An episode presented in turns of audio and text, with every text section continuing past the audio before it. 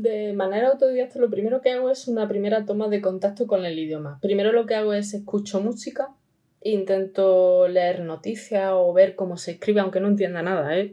Y una vez que yo veo si el idioma me puede resultar fácil o no de aprender, lo que hago es busco un libro de gramática general, una cosa básica que empiece desde cero, prácticamente, desde el verbo ser o estar. Y ya cuando veo el nivel de complejidad digo, bueno, esto lo puedo estudiar yo primero de manera autodidacta y luego dar unas clases con un profesor que me hable, o puedo seguir estudiando por mi cuenta y escuchar música, ver noticias, películas, etcétera, e intentar yo por eh, asimilación de manera natural ver qué puedo captar del idioma, ¿no? Y creo que de esa manera se puede aprender mucho más que yendo a unas clases o cogiendo unas clases desde el a mediados de noviembre ya, que yo hace semanas que no veo el sol. Bueno, en verdad lo vi ayer cinco minutos, salí ahí afuera de la cafetería, me saqué el gorro para canalizar la vitamina D y la felicidad también, porque ya he aprendido a base de hostias que cuando veo el sol aquí en Estonia, en el norte, tengo que salir fuera y aprovecharlo, porque si no digo, no, no, ya lo veré y después cuando salgo por la tarde ya no lo veo hasta dentro de, bueno, semanas, ¿no? Eso lo he aprendido, como digo, a base de, de hostias. Lo que no hemos aprendido parece ser que es el tema de la pandemia y la segunda oleada, porque aquí en Estonia no es obligatorio llevar mascarilla aún, aunque sí que es ah, recomendado, ¿no? Pero bueno, yo creo que soy de los pocos, del 10% de personas que cuando toman un tranvía, pues usan mascarilla. Pero bueno, para estar un poquito bien conmigo mismo en este sentido, pero si no lo hacen los otros no sé si servirá mucho. En fin, que no ha vivido esto, pero sí que ha vivido en Estonia, es la invitada de hoy, Carol, que es una amiga mía que lleva tiempo ya, ahora ya no en Estonia, pero sí que vivió aquí bastante tiempo y no solo esto, sino que en muy poco tiempo fue capaz de aprender el, estoniano de, una forma ah, totalmente fluida, hasta ponerlo en uno de los idiomas que habla, habla mejor, ¿no? Y este no es el último, ni el único, porque habla muchos otros idiomas, es de estas personas que llamamos políglotas, ¿no? que es capaz de, dominar unos cuantos idiomas y al final su cerebro ya crea unas estructuras mentales para crear un poquito de dirección. ¿no? Cuando vas a aprender un nuevo idioma ya sabes un poco por dónde tirar, tienes muchas más referencias y estas son solo algunas de las cosas que, de las que hablamos en la charla con ella, que seguro que os va a interesar si estáis puestos en temas ah, de viajes, sobre todo de idiomas, lógicamente, y seguro que os va a gustar tanto como a mí. Por esto y sin haceros esperar más, os doy la bienvenida a este podcast multidisciplinar de Pau Ninja.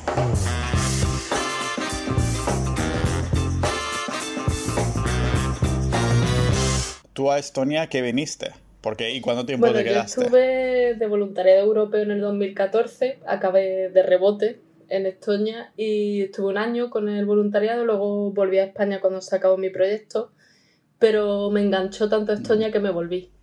Y estuve otro año y medio viviendo. En total han sido dos años y medio lo que he estado allí viviendo.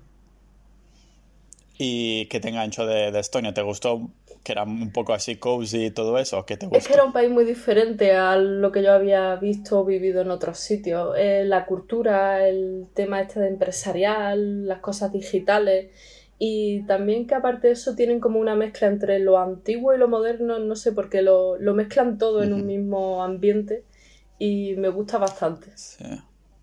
Supongo que debe ser por el hecho de haber sido parte de la Unión Soviética y a la vez intentarse modernizar apretando el acelerador, debe ser algo así. Es que para mí los estonios, bueno, Estonia, no voy a hablar de los estonios, porque bueno, en Estonia viven como dos grupos, ¿no? Digamos así.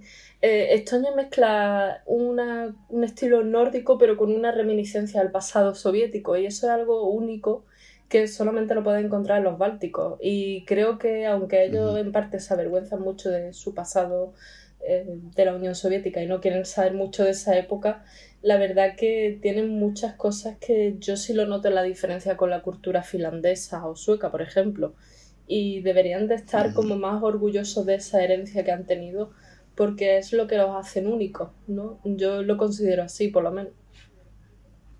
Sí, sí, sí, totalmente. y yo también, haber, habiendo vivido por el, zonas del norte, sí que te, encuentras, ¿no? Que es como una especie de unión entre lo mm, occidental, ¿no? Y también un poco, bueno, este pasado que, comentabas. De todos modos, el, estonio como, idioma, ¿cuándo decidiste aprenderlo, aprenderlo? ¿Cuando pasaste ese primer año ahí o cuando volviste por segunda vez? No, a ver, te cuento. Cuando tú decides hacer el voluntariado europeo, que forma parte dentro del Erasmus Plus, programa eh, conocido por todo el mundo, eh, tú tienes la obligación de estudiar el idioma local del país a donde te envían. Entonces yo en mi convenio, digamos, del voluntariado tenía que aprender ruso o estonio. Lo que pasa es que yo iba con conocimiento de ruso y quería aprender el ruso, era mi idioma prioritario para aprender, pero en la organización en la que yo iba a trabajar con niños hablaban estonio. Entonces mis clases de idioma obligatorias eran en estonio. Y luego yo por mi cuenta me busqué clases en ruso para aprender los dos idiomas del país y ya empecé a desarrollar un poco las habilidades lingüísticas. Eh, con el voluntariado europeo es obligatorio, no sé si ahora sigue siendo igual, por lo menos hace cinco años si lo era, llegar al B1 del idioma en el que tienes que desarrollarte tus habilidades y trabajar. Y yo entonces, gracias a esas clases, llegué a un B1. Pero después de esas clases, que ya no son obligatorias, una vez que tú alcanzas ese nivel, yo seguí dando clases porque quería alcanzar el nivel B2 o el C1 y bueno, pues seguí por mi cuenta buscando información, yendo a clases, yendo a grupos de intercambio de idiomas y alcancé el C1 de ruso y de estonio. Pero bueno, son idiomas difíciles, ¿eh? No es fácil. Joder, y tan difíciles. Déjame hacerte la pregunta de la, de la vanidad, ¿no? ¿Cuántos, ¿Cuántos idiomas hablas? No me gusta mucho hablar de este tema porque la gente muchas veces cree que estoy como que no es verdad, pero bueno, hablar, hablar, he estudiado nueve idiomas, de académicamente hablando, de asistir a clase o de elaborar, estudiar por mi propia metodología, nueve idiomas. Luego he intentado algunos más, pero ni siquiera he llegado a tener un nivel decente que se pueda hablar. Lo que pasa es que muchos de esos idiomas sí que es verdad que los he olvidado, porque se te olvida, por ejemplo, finlandés y sueco. Como no he tenido la oportunidad de integrarme en la sociedad y de practicarlo más asiduamente, son idiomas que se me han olvidado muy pronto. Es el mismo caso que me pasa con el alemán, que lo retomo a tiempo, pero se me olvida cuando no lo estudio de seguido. Entonces, bueno, puedo decir que sí domino a la perfección cinco idiomas, eh, quitando el mío materno, y los otros, pues bueno, los puedo hablar. más o menos, o los recuerdo cuando llego al país, de pronto es como que recuerdo todo, ¿no? Pero... Claro que te viene un, chascarrón de agua ahí de pronto, ¿no? Y dices, ostras, ahora eh, ya me acuerdo, lo pillas súper rápido. Sí, ¿no? es, un caso curioso que me pasa con el alemán, por ejemplo. Yo lo estudié en la escuela de idiomas hace como 20 años. Y cada vez que voy a Alemania, porque es un país que me gusta mucho visitar, aunque nunca he vivido en él, eh, el primer día no me acuerdo de las cosas como se dicen, pero al siguiente día es como que todo vuelve a mí, ¿no? Como que todas las palabras de pronto se vuelven a, la memoria y sé decir las frases. No sé, una cosa muy curiosa de, la mente, ¿no? Eh, cómo la mente puede funcionar y recordar a lo mejor algunas cosas que tú creías que tenía olvidadas. Sí. Y realmente es verdad eso de que como más idiomas sabes, pues como más fácil es aprender de nuevos? ¿O, es, te lía más? Para mí, yo aprender idiomas eh, ha sido todo un aprendizaje en sí mismo porque creo que el problema que existe por lo menos en España es que se nos enseña equivocadamente. Porque un idioma no es difícil de aprender.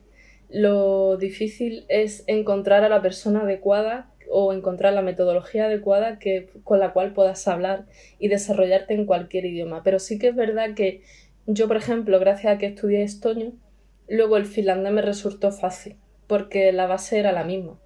Eh, por ejemplo, con portugués, pues como soy, hablo español, al ser española, me resulta muy fácil aprender portugués o italiano. Eh, por ejemplo, gracias al alemán puedo entender holandés. No se va luego relacionando las palabras o algunas cosas te suenan eh, en otro idioma. Sí es verdad que sobre todo los idiomas europeos se pueden relacionar unas palabras con otras. Pero claro, entonces no te lías con estas... Yo entiendo muy bien eso de la referencia, ¿no? De, claro, ah, pues Hasti o algo así en estorio, ¿no? Y después resulta lo escuchas en finlandés, pero a veces hay cosas en estos idiomas que resulta que significa algo totalmente distinto en el otro idioma, ¿no? No, no te lías a veces que quieres decir una palabra en, yo que sé, en finlandés y la dices en estonio y resulta que significa algo distinto. Bueno, me pasó, me pasó que maya en estonio significa casa, como una casa adosada, digamos, y maya, que es la misma palabra en finlandés, significa chabola. Entonces, por ejemplo, cuando yo le dije a una persona, me voy a mi casa, en finlandés me dice que, que vive una chabola. ¿Sabes? Por ejemplo, esas diferencias, pues luego las vas conociendo poco a poco conforme vas desarrollando tu habilidad en el idioma, pero es difícil llegar a, a retener toda la información si no estás expuesto al idioma. Es que, por ejemplo, a mí, en mi caso lo que me pasó que yo en Estonia me pasaba semanas sin hablar en español con el voluntariado europeo. Yo no hablaba con nadie en español. Era raro que pudiese quedar con la otra chica española que había porque estábamos muy ocupadas con nuestros proyectos y yo todos los días lo que hablaba eran cinco idiomas diferentes al mío materno, porque en mi casa hablaba inglés, alemán y francés. En, en el voluntariado en mi centro de trabajo hablaba en estonio o ruso con los niños. Eh, claro, yo cada vez que salía a la calle o que iba a un sitio, yo estaba expuesta al idioma, entonces es mucho más fácil que tú puedas aprender mm, más rápido, puedas asimilar más rápido porque no te queda otra. Yo en mi caso fue la necesidad de tener que comunicarme con los niños del centro lo que me llevó a aprender más rápido las palabras, ¿no? Por ejemplo, yo conocía muchas palabras como recoge, ordena, eh, no hagas esto, párate, sigue y eran palabras que no te enseñan en la academia. Yo, por ejemplo, esas palabras no me las enseñaron en la academia de, de Estonia. Así como en imperativo, ¿no? Sí, claro. por ejemplo, lagme, que es vamos, para cruzar la calle, ¿no? O corista, que es ordenar, por ejemplo. Eso yo lo aprendí porque los niños lo necesitaba para desarrollar mis habilidades de trabajo. También una cosa curiosa, que sí que me gustaría llevarlo en un futuro más a la práctica, es que, por ejemplo, con los niños, yo trabajaba con niños de 4 o 5 años, era mi grupo, y como ellos veían que yo no me podía comunicar, ellos me traían, por ejemplo, los números en dibujo o los mm. animales en dibujo y empezaban a comunicarse conmigo de esa forma, ¿no? Como diciéndome, mira, esto significa esto, eh, jugando a juegos con las cartas, aprendí los colores. No sé, era muy curioso la forma en la que yo desarrollé la habilidad en ese idioma eh, sin tener que ir a unas clases durante ocho horas, digamos, ¿no? Pues muchas veces los cursos estos son de ocho horas. Entonces, ahí ya me dio por pensar que yo podía aprender idiomas de otra manera. No como no empollando y hinchando codos como nos dicen en la escuela. Mira, yo mismo en, Finlandia las clases de, de, finlandés eran justamente así como dices tú. La profesora una súper buena profesora que realmente sabía lo que estaba haciendo, además de que bueno, el Estado finlandés pues subvencionaba las clases, ¿no? Yo incluso no siendo, no estando residente en Finlandia, aunque sí vivía ahí, ah, pagué solo 100 euros a esas clases y eran como 6 horas al día, ¿sabes? Y la profesora realmente sabía lo que hacía porque lo, nos trataba como niños, o sea, empezábamos el A1 de finlandés y nos hablaba como si fuéramos niños que están aprendiendo que acaban de venir al mundo, ¿no? Y que su primer idioma tiene que ser el finlandés. Y lo hacía justamente así, ¿no? Con muy visual, casi actuando y todo eso. Y entonces, al cabo de unas semanas ya me dije, hostia, realmente he aprendido y no tengo la sensación de, que he estado empollando como lo hacía yo en el cole en el inglés, por ejemplo, no sé cuántos años y después no sabes nada, ¿sabes? Después te tienes que buscar tú mismo recursos para, para estudiarlo. Sí, vamos, de hecho a mí me ha pasado ahora estos últimos siete meses que he estado en Bélgica, por ejemplo en Bruselas, eh, yo iba al supermercado y como veía toda la información en francés o en holandés, yo no sé holandés, no, no conozco nada del idioma, no me ha dado por estudiarlo, aunque he leído eh, algunos cursos, etcétera, por intentarlo.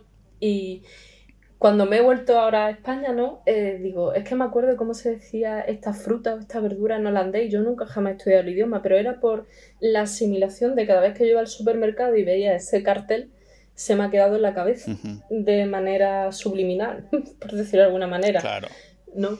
Entonces es muy curioso. Yo, por ejemplo, cuando aprendo un idioma, las primeras palabras que quiero aprender pues son las de poder ir a comprar un café, poder comprar la comida del supermercado, saber qué es lo que estás pidiendo, básicamente.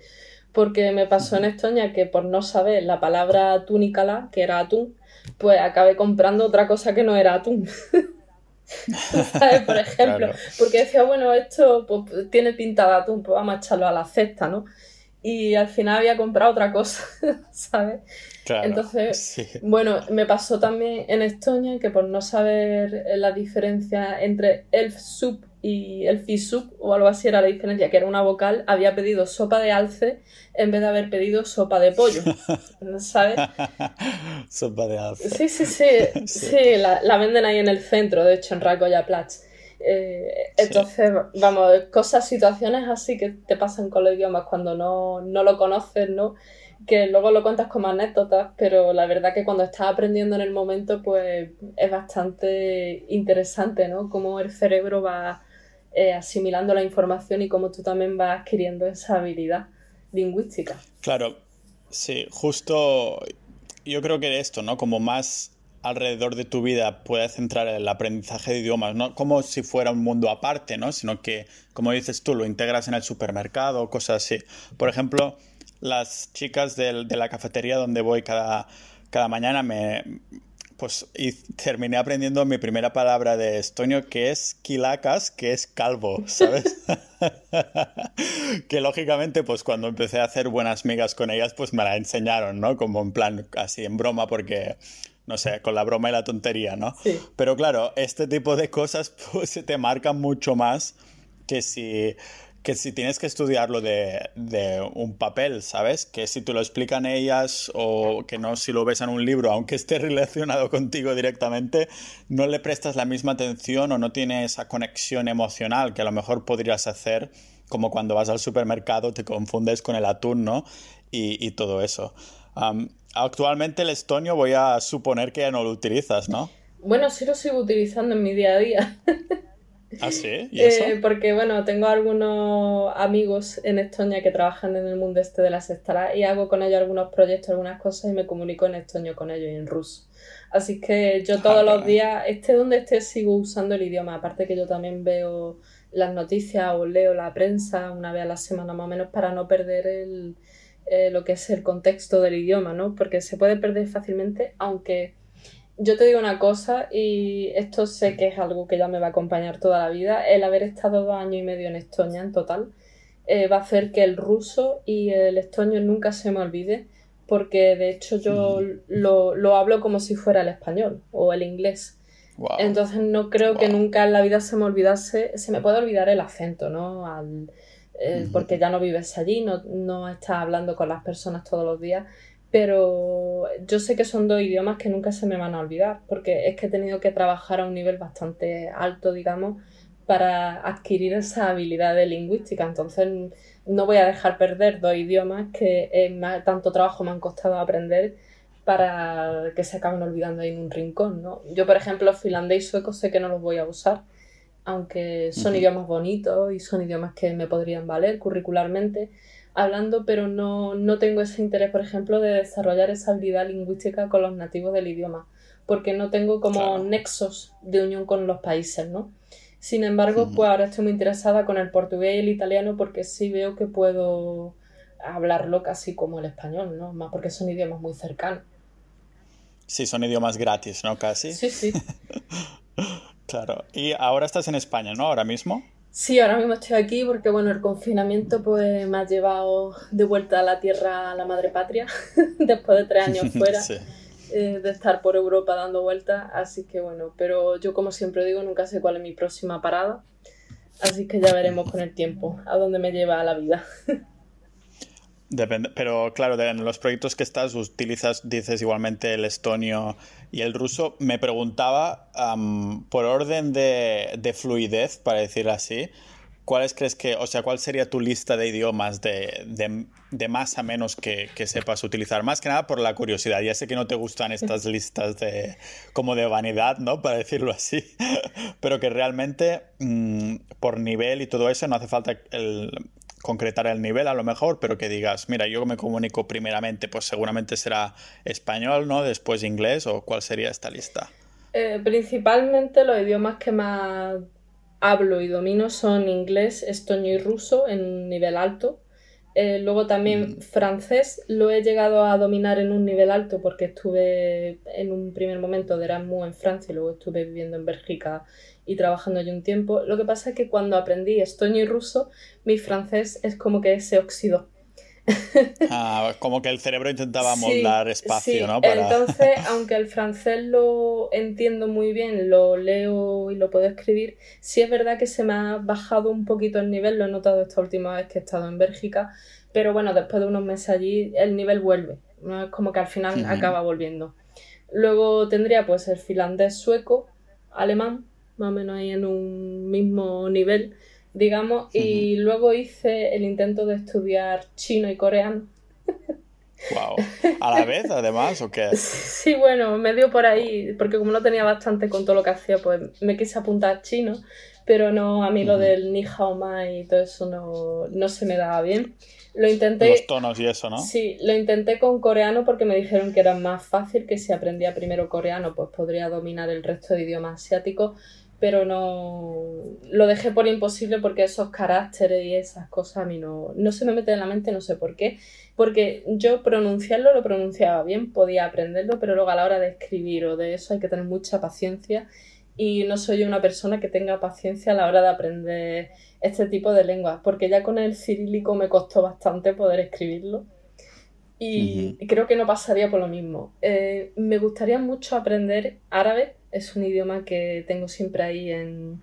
como que quiero estudiarlo, pero bueno, es que por querer estudiar yo aprendería un montón de idiomas si tuviera tiempo. Claro. ¿Y cómo lo haces para...? Entiendo que de muchos de estos has ido a clases, ah, pero si dices que te gustaría estudiarlo, ¿te refieres a... ¿Eres pro clases? ¿Te gusta ir a clases ahí? ¿O crees o has hecho ah, estudio de un idioma en tu casa y tranquilamente y te ha funcionado bien? Mira, yo empecé como todo el mundo yendo a la escuela de idiomas. Yo me apunté a inglés, francés y alemán. Iba a clase todas las semanas, tenía, pues, superaba mis exámenes, mis cursos, etcétera. ¿Qué es lo que pasaba? Cuando yo llegaba al país, yo no sabía hablar nada. Yo ah, sabía mucho vocabulario, sabía mucha gramática, pero yo no hablaba. Entonces yo ahí ya me di cuenta, cuando me fui de, de Erasmus a Francia, de que la metodología o el aprendizaje que yo había tenido no me había valido para nada. Porque yo llegaba con un nivel, vale, sí, para escribir, pero no podía hablar bien. Entonces era como tenía que resetear mi mente, borrar todo lo que había aprendido para aprender desde cero, prácticamente, en muchos de los casos, ¿no? Y ya cuando me fui a Estonia y vi que se podía aprender el lenguaje de una manera natural, sin tener que estar en unas clases todos los días y sin tener que estar pasando exámenes, pues decidí que iba a aprender los idiomas de manera autodidacta. Eh, he sido muy autodidacta con portugués porque aunque he ido a clase a tener una base, luego por mi cuenta he estudiado bastante y creo que a partir de ahora seguiré esa metodología con cualquier idioma que yo quiera um, aprender. De hecho, quiero eh, retomar las clases de portugués en Italki porque puedes elegir en esta plataforma el profesor que tú quieras y el horario, es muy cómodo y puedes hablar, que al fin y al cabo un idioma lo importante yo creo es hablarlo, no el saber las reglas gramaticales, eh, porque al final eso no te va a llevar a pedir un café o a, Claro. a poder comprar en el supermercado, ¿no? Entonces Sí. yo creo que seguiré ahora mismo el método autodidacta y aprendiendo de manera natural siempre y cuando sea posible y esté en el país pueda, como yo digo, sumergirme o exponerme al idioma. Sí, entonces supongo que lo conocerás. Hay ese blogger, creo que es, no sé si es irlandés o así, que se llama Benny Lewis, que tiene el libro ese y la web esa de Fluent in Three Months o algo así. Sí. Que básicamente lo que predica es esto, ¿no? Intentar hablarlo desde el día uno. A mí me da un poquito de cosa porque yo eh, intentando esto pues nunca se me ha dado bien. Yo prefiero primero estudiar unas bases, ah, bueno, ya lo conoces, ¿no? Utilizando el Anki, Assimil y eso. Y cuando tengo esto, entonces ya sí que digo, venga, me tiro a la piscina. Ahora sí que creo que ya, ya, ya sé un poquito la teoría y eso que no he estudiado normas gramaticales concretamente, ¿no? Pero entonces tú eres... ¿Te gusta esto de lanzarte directamente a la piscina desde el día uno e intentarlo hablarlo con un profesor en Italki? ¿O cuál sería tu metodología cuando empiezas a aprender un idioma entonces en autodidacta? De manera autodidacta lo primero que hago es una primera toma de contacto con el idioma. Primero lo que hago es escucho música, intento leer noticias o ver cómo se escribe, aunque no entienda nada. ¿eh? Yo busco páginas web de medios de comunicación del país o del idioma en cuestión y me voy informando y voy viendo la estructura, ¿no? Porque ya también cuando sabes muchos idiomas tú puedes ir asimilando por tu propia... Eh, con tu propio método puedes asimilar la forma que, en la cual se estructura el idioma, si tienes declinaciones, si no las tienes, por ejemplo, ¿no? como el caso del estoño o del alemán. Y una vez que yo veo si el idioma me puede resultar fácil o no de aprender, lo que hago es buscar un libro de gramática general, una cosa básica, que empiece desde cero, prácticamente, desde el verbo ser o estar. Y ya cuando veo el nivel de complejidad digo, bueno, esto lo puedo estudiar yo primero de manera autodidacta y luego dar unas clases con un profesor que me hable, o puedo seguir estudiando por mi cuenta y escuchar música, ver noticias, películas, etcétera, e intentar yo por eh, asimilación de manera natural ver qué puedo captar del idioma, ¿no? Y creo que de esa manera se puede aprender mucho más que yendo a unas clases o cogiendo unas clases desde un primer momento, porque también vas a ver si el idioma realmente se te puede dar o no. Que se te puede dar, te refieres a si se te da bien o si te gusta.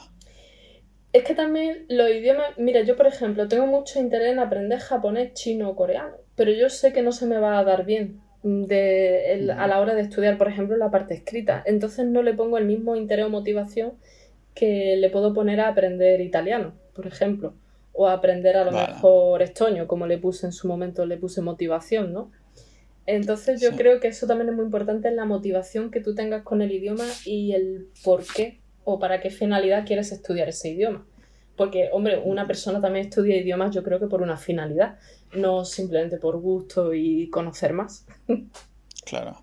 Sí, normalmente creo que esto pasa con todo, ya no con los idiomas, ¿no? Que cuando eres capaz de ver el, cuando ves tú el progreso que has hecho en, en X tiempo, pues te motivas a, seguir más. Es como una especie de bola de nieve, ¿no? Lo que pasa que es, por lo que me dices, claro, en los idiomas asiáticos, que deben ser súper chungos, ah, si ves que vas lentísimo y encima tienes la experiencia de haber aprendido idiomas de alrededor de Europa, entonces, claro, te comparas a ti misma, ¿no? Supongo, y dices, hostias, en, en, el mismo tiempo en francés ya había aprendido tanto, y en cambio con este chino o este coreano, ahora mismo no, sé absolutamente nada casi, ¿no? Y supongo que esto es este factor que, desmotiva, ¿verdad? No es que me desmotive, es que yo sé que si yo quiero hablar el idioma y quiero, digamos, aprenderlo bien, tengo que estar en el país al final y estar expuesta a ese idioma todo el día. Entonces, yo sé que si no voy a estar en China o en Corea, no voy a aprender eh, al mismo ritmo que podría aprender si viviera allí, que es lo que me pasó con el estoño. Yo podría poner, podía enseñar aquí ahora a una persona que hable estoño, pero no va a aprender al mismo ritmo quizás que si está en el país todo el día hablando 24 horas en ese idioma, ¿no? Creo que eso es algo mm, que se aplica a cualquier idioma. dice la gente, es que me voy a Inglaterra y hablo inglés, en un mes mi nivel de inglés ha subido no sé cuánto, pero es porque tú estás 24 horas expuesto a ese idioma. Esa es, al final, yo creo que esa es también la clave, ¿no? De, del aprendizaje. O sea que es, es lo mejor que nos tiremos directamente a la piscina e intentar hablar casi desde el día uno en el caso de que no podamos ir al país en concreto, ¿no? ¿O qué? Sí, yo creo que si las personas tienen la oportunidad de participar de alguna manera en el idioma que están estudiando, pues bien sea con quedadas de tándem lingüístico, eh, con un profesor online, con unas clases que, bueno, que se organicen en su ciudad, que si pueden hablar el idioma desde el primer momento que lo hagan, porque es lo mejor para el futuro. Si no, al final vas a saber mucha gramática y no vas a manejar eh, otros temas, ¿sabes? Que lo que me pasaba a mí, vamos, yo lo digo por mi propia experiencia.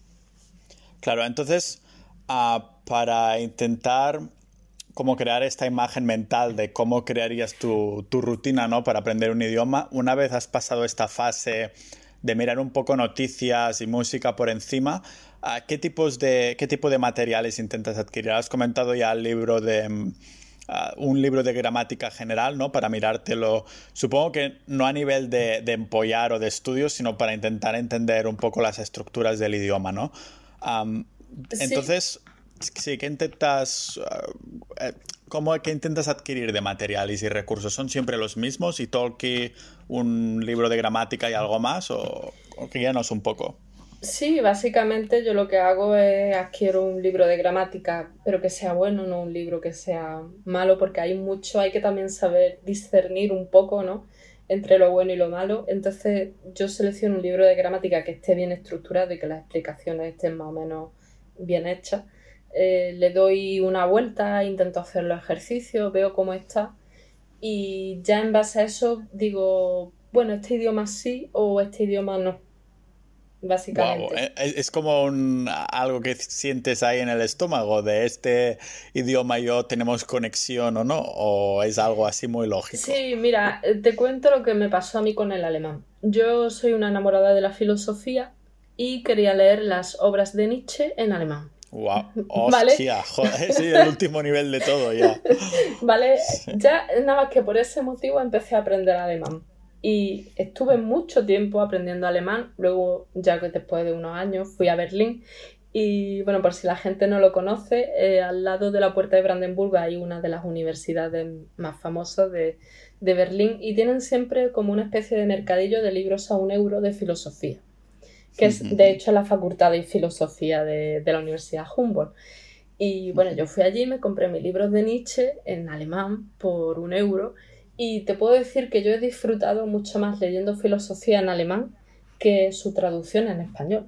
Porque cuando tú lees el idioma del autor es como querer leer a Gabriel García Márquez. En inglés no va a ser lo mismo que leerlo en español.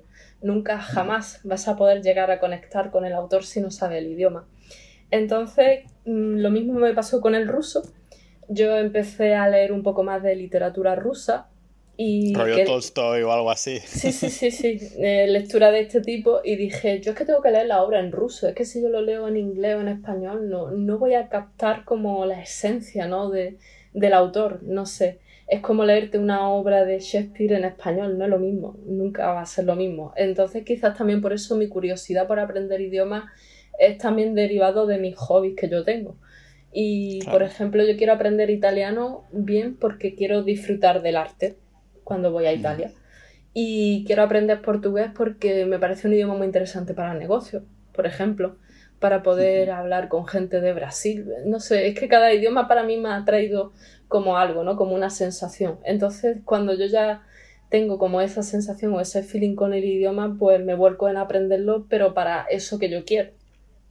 Sí, en, claro, entonces cuando compras una obra de uno de estos filósofos, como, claro, la compraste al principio, ¿no? No la compraste ya cuando tenías un nivel alto de, alemán, sino que la, compraste al principio y cómo llegas a entender, miraste cada palabra una por una o, te la, tenías ahí la obra en la mesa, en la mesilla de noche como objetivo para levantarte cada mañana y decir, venga, próximo paso, estudiar esto para llegar a poder leer esto algún día? ¿O cómo te lo planteas desde que compras estas obras? Mm, yo cuando ya compro literatura, digamos, del idioma, ya tengo un nivel, por lo menos un B1, que es un intermedio, vamos a decirlo. Y yo lo que hago es leo el libro, pero no busco las palabras. Yo intento, por contexto, intento saber el significado de la palabra. Porque esto también es algo que me enseñó mucho mi profesora de alemán. Y muchas veces es verdad que tú en un idioma como alemán o incluso estonio o finlandés puedes asimilar la palabra porque son palabras compuestas. Eh, entonces puedes llegar a saber la palabra o averiguar y decir, pues mira, al final era esto. Eh, ¿no? Por ejemplo, me pasó con Rathaus en alemán, es ayuntamiento, pero si lo traduce al español por suerte es como casa roja. ¿Vale? O bueno, por ejemplo, sabrás que la Plaza Roja de Moscú en ruso es Krasny Platz, que significa plaza bonita. Ah, vale. Vale, que es de Krasiva ya, de Krasny. Sí, eh, esta, esta, palabra sí la sé, aún recuerdo un poquito de, de ruso, o sea que sí, vale. Entonces, tú, tú imagínate cuando tú aprendes el idioma y luego vas descubriendo esas cosas y dices, pero esto porque me lo han dicho a mí en español que era así, no es así. ¿Sabes? Entonces también esa es mi curiosidad por aprender los idiomas porque puedes llegar a entender la cultura del país o puedes llegar a entender el por qué ese idioma es así, ¿no? O se desarrolló y evolucionó así, ¿no? Claro, ¿le dedicas entonces X tiempo cada día? ¿Tienes una rutina bien estructurada para que no, no fallar en los idiomas y lógicamente en el resto de cosas que tienes que hacer durante el día? ¿O vas un poco como a feeling de hoy siento que voy a estudiar dos horas y el día siguiente pues a lo mejor nada o a lo mejor solo 15 minutos? Mm, si te digo la verdad, yo es que no estudio todos los días. Ojalá pudiera dedicarle 24 horas al día, pero gracias a que he estado viviendo fuera, yo todos los días practico los idiomas porque tengo mi amigos o, bueno, socios, vamos a decirlo así de alguna manera, con los cuales tengo que comunicarme, con lo cual yo ya estoy hablando dos o tres idiomas todos los días sin darme cuenta, ¿eh? Y luego lo que sí hago es ponerme podcast o me pongo la radio o leo las noticias en el idioma en cuestión que me interese. Por ejemplo, ahora he estado siguiendo mucho las noticias estos meses en francés, ¿no? Porque como estaba en Bélgica, pues estaba leyendo mucha más prensa en francés. Eh, ahora, por ejemplo, que estoy aquí en España, pues he vuelto a leer prensa en inglés y estoy también un poco pendiente de lo que está pasando por Rusia o por los Bálticos para no perder el, eh, lo que es el estoño o el ruso, ¿no?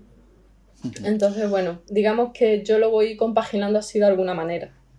Sí. ¿Cuál es la radio esa? Hay una web de Radio Global que compartisteis en el grupo de, de idiomas, no me acuerdo exactamente, Radio Garden o algo así. Ah, ¿Se llamaba? ¿Te suena? Sí, pero no. Vamos, ahora mismo no, me acuerdo. Lo tengo apuntado. sí, yo también. Bueno, para los que nos escuchen, que sepáis que lo pondremos en las notas del, episodio. Pero más que nada es una web que es un mapa del mundo y tú pulsas donde quieres y te aparece la radio de ese país, ¿no? De, o de esa zona concreta incluso. Y súper interesante para las personas que estudian una o más idiomas, o más lenguas Ah, porque es súper chulo, ¿no? Además es muy visual, que ves ahí el mapa entera, entero del mundo y pulses donde pulses, te va a llevar una, una, radio del día. Los podcasts debe ser súper interesante para aprender idiomas, ¿no? De, de hecho, estoy hablando bastante español con una de las chicas de la cafetería que, que ha estudiado la carrera de español y, claro, lógicamente pues salió el tema de mi podcast y todo y de vez en cuando pues escucho algunos capítulos y me lo comento, ostras, escuché ese de tal, ¿no? Del Atlantis o lo que sea. Y, claro, digo, esto debe ser una herramienta genial porque yo, por ejemplo, cuando estudiaba, estaba a tope con el sueco, me ponía un podcast de, de, dos chicas influencers que a lo mejor sí que hablaban de cosas que tal vez no me interesaban demasiado, yo que sé, make-up y cosas así, pero que al fin y al cabo como lo hacían sin guion y de una manera tan casual, como que de alguna manera la conversación utiliza un lenguaje muy del día a día, ¿no? De gente joven y de que no está ah, en script, no está en un guion y totalmente mm, plastificado, ¿no? Para decirlo. Así que es muy natural. ¿Son el tipo de podcast que, que escuchas o que te gusta escuchar en este sentido? Yo lo que me vaya encontrando por los canales de podcast, por ejemplo, de italiano escucho un hombre que hay que dice cosas de historia del arte, de inglés pues variado, escucho la BBC, que es lo que escucha todo el mundo yo creo, para tener siempre el acento británico ahí, sin olvidarlo.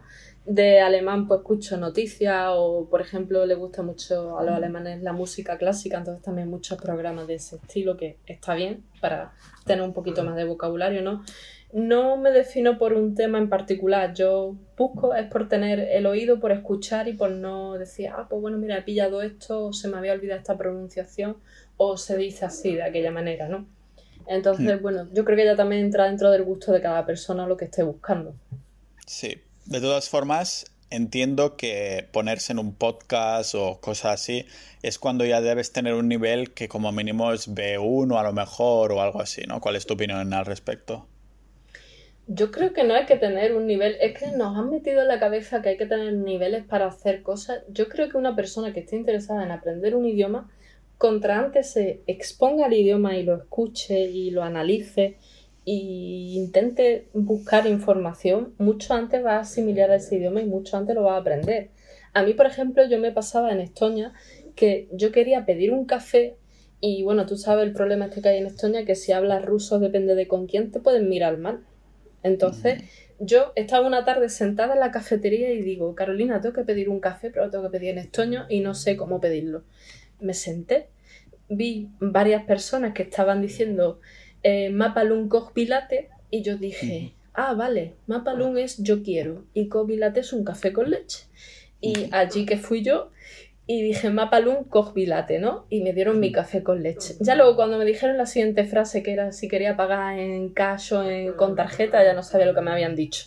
Pero por lo menos ya sabía que el Mapalum me podía abrir las puertas a todo.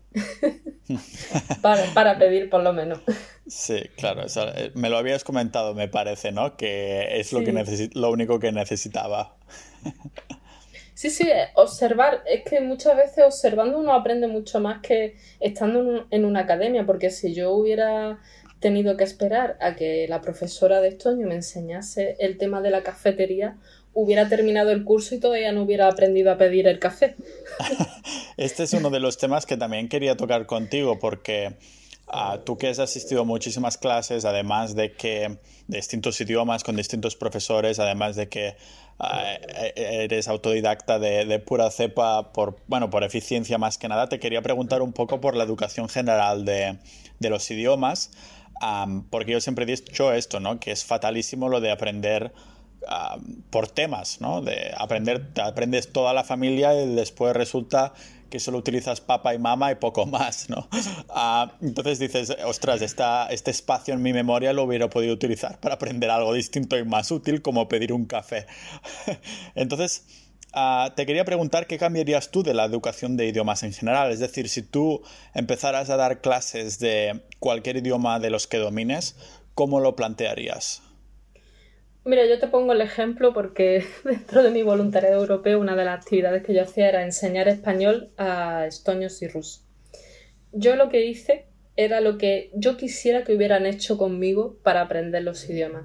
Yo les enseñé a las personas el español eh, de la vida cotidiana, es decir, lo que tú te vas a encontrar cuando te bajas de un avión, porque cuando tú te bajas de un avión vas a tener que pedir un taxi, comprar un billete de autobús, preguntar una dirección, pedirte un café. Entonces yo creo que deberían de enseñar, por lo menos a los profesores menos, como digo yo, entablados o encasillados en un tema y enseñar más cosas de la vida cotidiana, ¿no? Eh, por ejemplo, estas personas, como yo empecé, yo estuve dándole clases todo un año y estas personas empezaron conmigo sin saber nada de español y terminaron todos sacándose el título de Cervantes C1, ¿sabes? El DELE. Joder.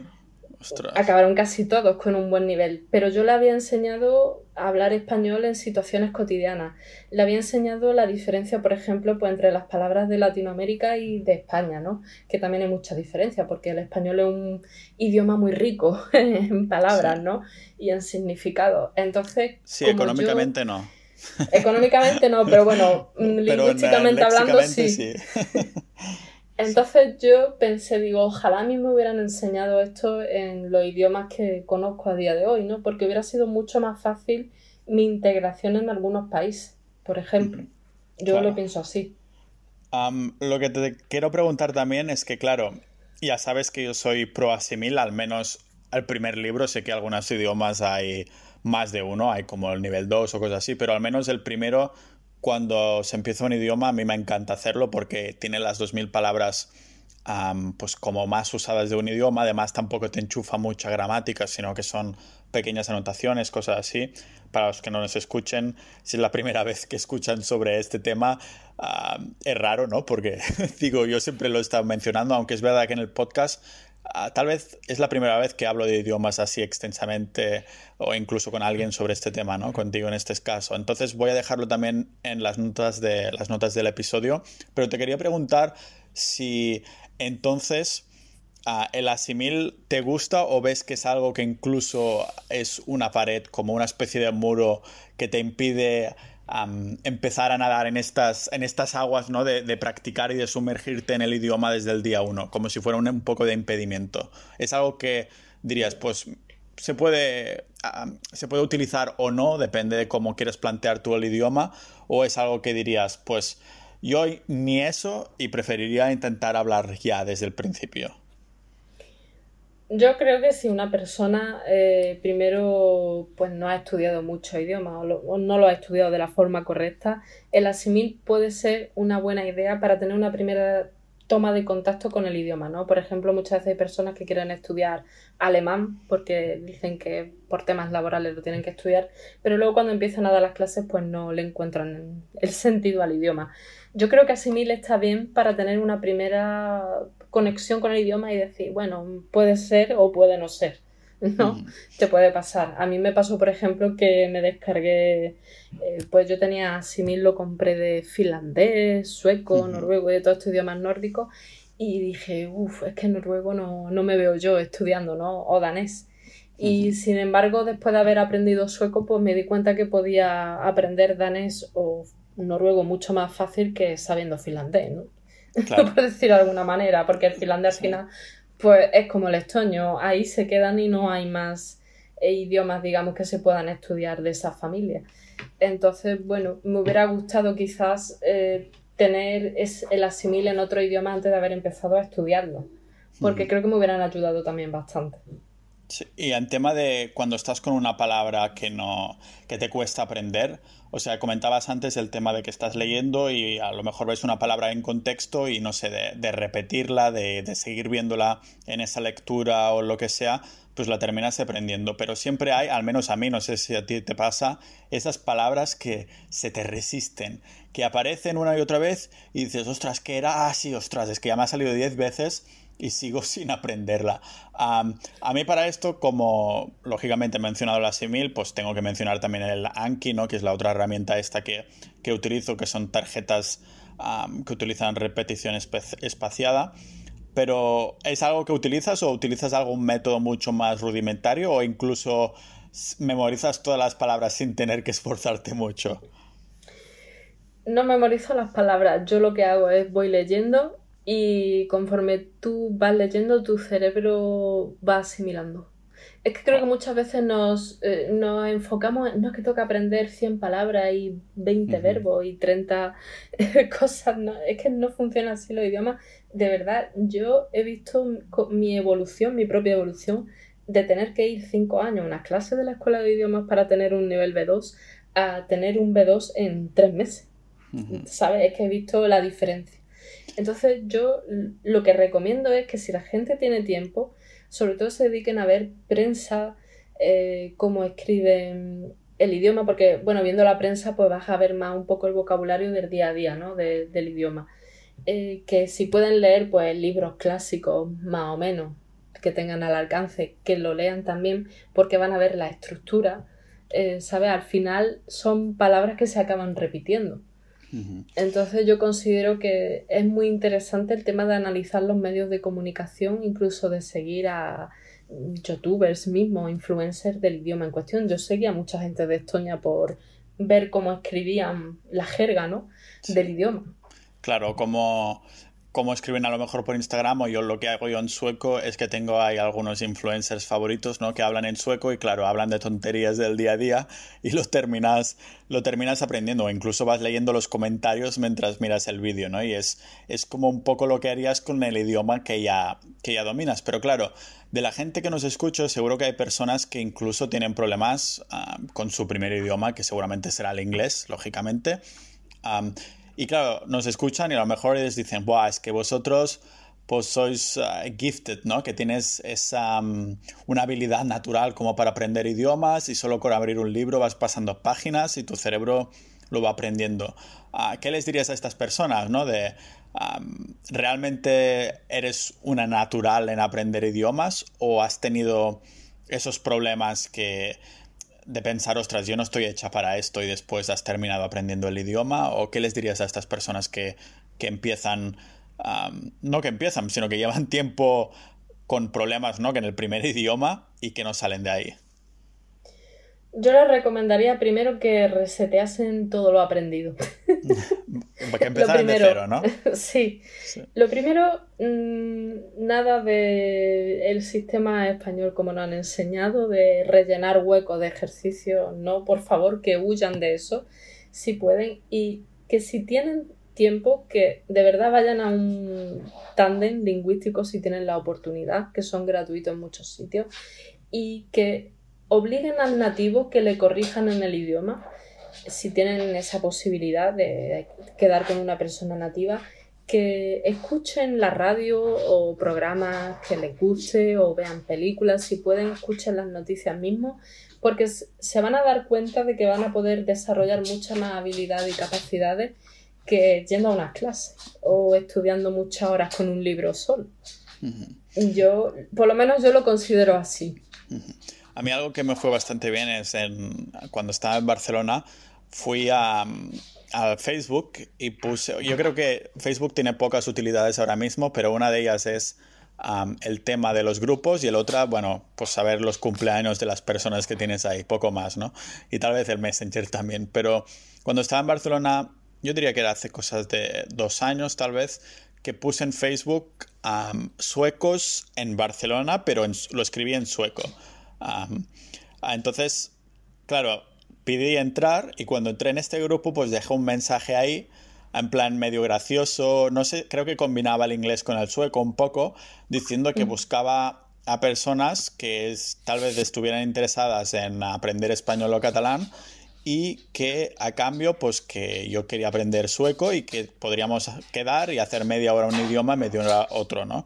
Entonces siempre hay las tácticas estas un poco más invasivas si no se quiere contratar un, un profesor en Italki o en Verbling o cosas de estas, ¿no? Entonces, pues no sé, siempre hay gente al otro lado que también quiere aprender tu idioma y, que entonces pues, pues dices, oye, pues es un intercambio de, tiempo y de paso tal vez haces buenas amistades, ¿no? Terminas ahí en un grupo de, personas de, ese idioma y, cosas así. Tú utilizas iTalki y además de gente que has conocido viajando, ¿no? ¿Qué herramientas utilizas para, para poder hablar? Sí, pero por ejemplo yo cuando estaba aquí en Fuengirola, en Málaga, que no tenía, no podía viajar porque estaba estudiando en la universidad, lo que yo hacía era me iba a grupos de tándem lingüístico que lo había en Fuengirola, por ejemplo, había una comunidad de ingleses finlandeses que quedaban en, en un parque para tomar algo por la tarde y hablar y, por ejemplo, yo conocí una señora británica, que tenía ya sus 50, 60 años, y le dije, mira, tengo una entrevista de trabajo y necesito que me corrijas, eh, si eres amable, me corrijas el acento o me, me digas cómo podría, por ejemplo, hacer esta pregunta o cómo debería de contestar según tú como nativa, ¿no? Y, por ejemplo, pues en este caso esta persona me ayudó.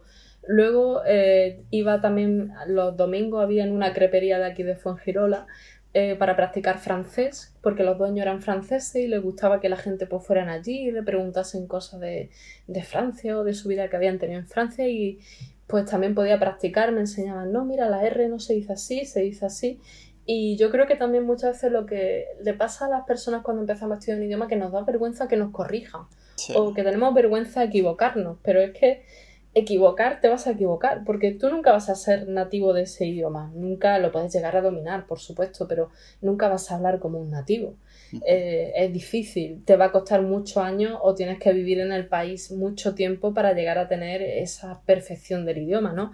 Entonces yo lo que digo, mi acento español nunca se me va a quitar ni hablando inglés, ni francés, ni ningún idioma. De hecho lo tengo, tengo mi acento.